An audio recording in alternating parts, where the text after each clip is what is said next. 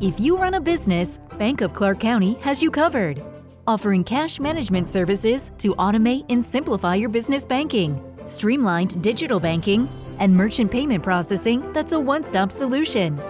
Plus, Bank of Clark offers corporate credit cards that help you optimize capital, organize expenses, and enhance your business. Whether you're looking to earn points faster or lower your APR, Bank of Clark County has the card that's right for you. Member FDIC.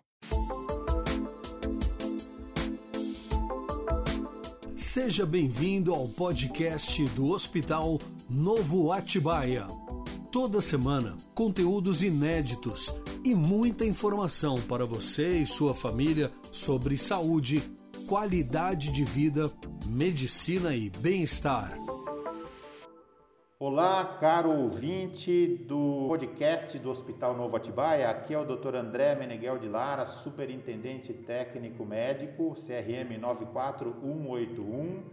E estou aqui mais uma vez para conversar com vocês dentro do enfoque de educação em saúde com o nosso querido colega Dr. Vinícius Ribeiro Leduc, que atua em geriatria, é clínico, professor da Universidade de São Francisco, da Faculdade de Medicina mestrado em Ciências da Saúde pela Faculdade de Ciências Médicas de Minas Gerais, CRM 2020-74. Hoje vamos falar de um assunto bastante interessante, necessário e compartilharemos com vocês. Falaremos sobre vacinação em idosos. Doutor Vinícius, seja bem-vindo ao nosso podcast.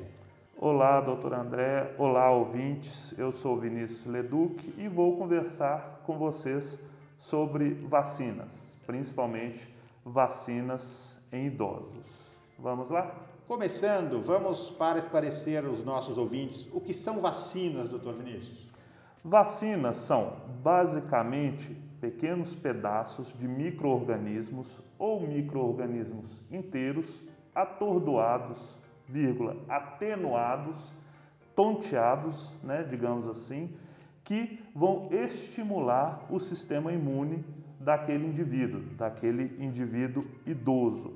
A gente pega pequenos pedaços, essas amostras que eu já tinha falado, e a gente pode colocar subcutâneo, através de uma agulha, intramuscular, intradérmica, ou, no caso de crianças, que não é o caso, aquela gotinha, o Zé Gotinha, tá? Temos esquemas de vacinas para crianças, adultos, adolescentes, grávidas, grupos especiais e, claro, para os nossos grupos, os idosos. Muito bem. Vinícius, qual a importância das vacinas, então, na saúde humana? Bom, vamos colocar aqui um, um exemplo que eu quero explicar a importância da vacina. Por exemplo, a vacina de gripe. Antes da instituição da vacina de gripe, a instituição de rotina da vacina de gripe, 100 idosos tinham gripe. Desses 100, 30 apresentavam uma gripe mais grave, uma gripe mais intensa. E desses 100, 30 tinham essa forma mais grave. Depois da instituição da vacina de massa, de rotina, os mesmos 100 idosos tinham gripe. Só que, ao invés de 30, três apresentavam a forma grave. É essa a importância da vacina, evitar formas graves de doença, não evitar a doença em si, formas graves, ok?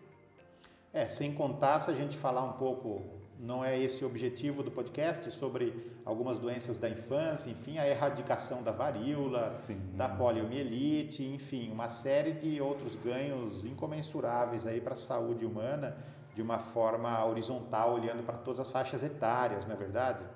Então, vamos lá. É, dentro do tema, quais vacinas para idosos recomendados hoje pela Sociedade Brasileira de Geriatria e Gerontologia e pela Sociedade Brasileira de Imunização? Certo. Hoje nós temos recomendados, vamos falar as principais, né? A de gripe, que é anual, que deveria ser tomada naqueles indivíduos acima de 55 anos, tá? Tem disponibilidade pública no posto de saúde pelas rotinas e, claro, temos outras formas também de clínicas vacinais particulares. Nós temos a vacina de gripe, que é anual, rotina. ela tem disponibilidade gratuita e temos a forma mais é, específica, de melhor qualidade, disponível em clínicas particulares. Nós temos também as vacinas contra pneumonia, pneumo 13 e pneumo 23. Essas são recomendadas também para idosos. Só que algumas não estão disponíveis na forma gratuita, no público, né?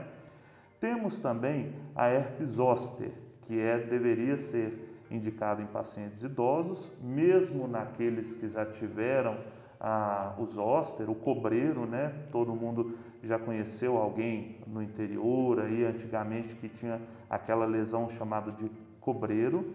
Essa vacina ela é recomendada a partir dos 60 anos, só que existe uma discussão o cobreiro, o zoster, ele é mais grave em pacientes mais velhos, mas a vacina atual, ela perde a sua eficácia, eficiência nesses indivíduos. Como ela é recomendada só uma dose, nós ficamos num dilema.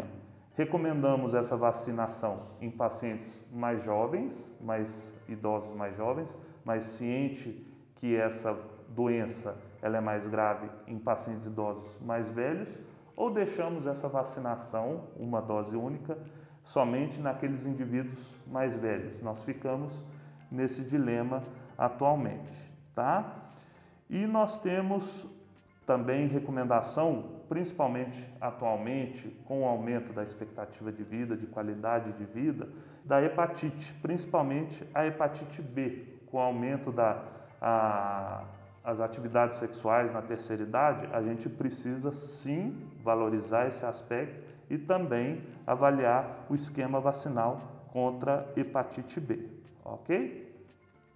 Muito bem, então passamos pela é, importância aí para os idosos, né, a, o acompanhamento da vacina contra a gripe anual, contra a influenza, contra a pneumonia, né?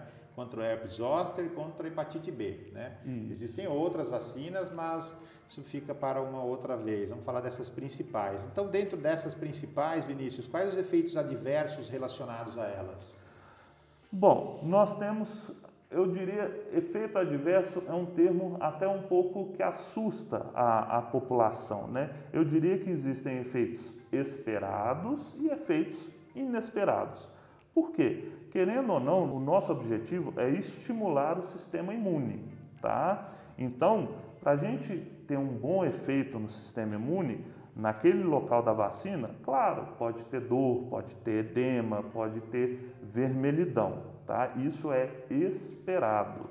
Algumas vezes pode até mesmo acontecer um episódio semelhante à gripe, um mal-estar, uma febre baixa. Isso é um sinal que o corpo está reagindo contra aquilo que foi injetado nele. Mas, como toda conduta médica, como todo remédio, como toda cirurgia, tem sim um risco de ter um efeito inesperado, convulsão e alguns episódios até de morte, mas isso é extremamente, extremamente raro. Perfeito. Então, dentro dessa conversa também, sabemos que Hoje tem muito paciente, muitas pessoas que têm recusado o uso da vacina. Claro, estamos no contexto de pandemia, eu estou querendo separar um pouco isso da vacina contra o coronavírus, que está em debate hoje, mas vamos falar em termos gerais, os, os movimentos anti-vacinas no mundo têm recusado o uso das vacinas. Quer comentar alguma coisa sobre isso? Então, sobre esse movimento anti-vacina, é, os pacientes recusarem a vacina.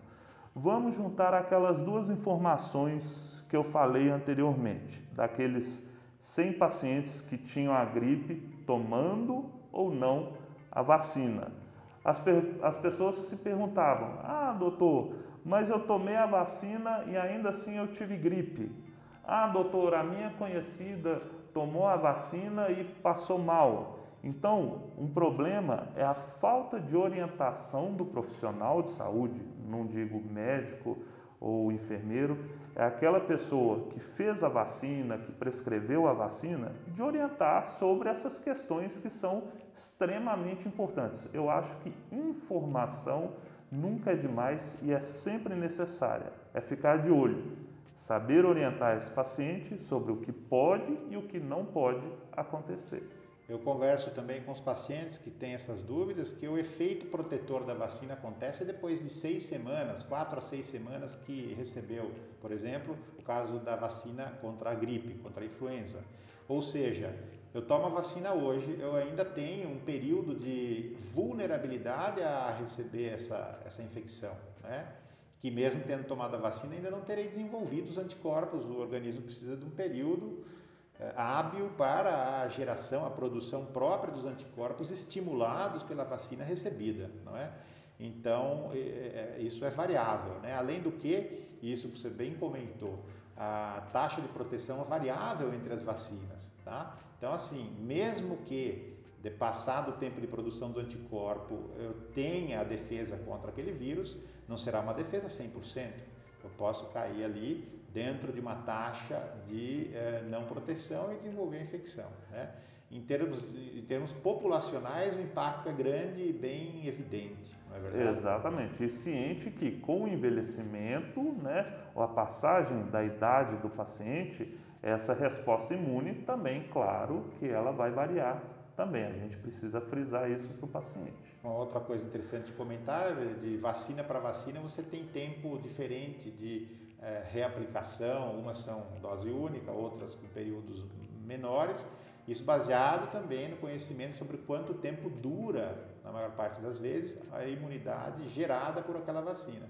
Para algumas, seis meses, para algumas, cinco anos, para outros, vinte e assim por diante. Né? Bom, Vinícius, vamos lá, como é que está seu radar? Vamos lá, saber como é que está seu radar do futuro Quais as vacinas futuras estão uh, sendo estudadas, estão previstas para novas doenças? O que, que você tem a nos dizer? Então, é, a vacina, uma que é interessante, que a gente tinha falado anteriormente, a Zostavax, que é para os zoster, igual eu falei, existe essa discussão em qual idade ela deve ser recomendada. Está chegando hoje no mercado brasileiro no exterior ela surgiu aí em 2017, 2018, a Shingrix, que é uma vacina que ela tende a ter um custo menor e ter uma eficácia, uma efetividade maior. Ela pode ser utilizada em pacientes aos 80, 90 anos, que ela não perde a capacidade, a imunogenicidade de acordo com a idade. Ela é uma vacina muito boa que quando chegar no nosso país vai sim substituir as Ostavax que a gente tem em muitos lugares atualmente. Então, quer dizer, olha aí, já é a evolução de uma vacina, quer dizer, temos uma, um lançamento que é a evolução de uma vacina anterior com um melhor resultado. Então, encerrando aqui o nosso podcast, a última mensagem para os nossos ouvintes idosos e aqueles que têm idosos na família ou que cuidam de idosos. Vamos lá, Vinícius, a última mensagem. Certo. Vacina é necessário, é recomendável, é aconselhável. Ela melhora a qualidade de vida, diminuindo o risco de infecções graves. A gente nunca é, poderia comparar, por exemplo, uma pneumonia com tratamento domiciliar com uma pneumonia com tratamento hospitalar, com risco de até lesão por pressão, algum problema intra-hospitalar.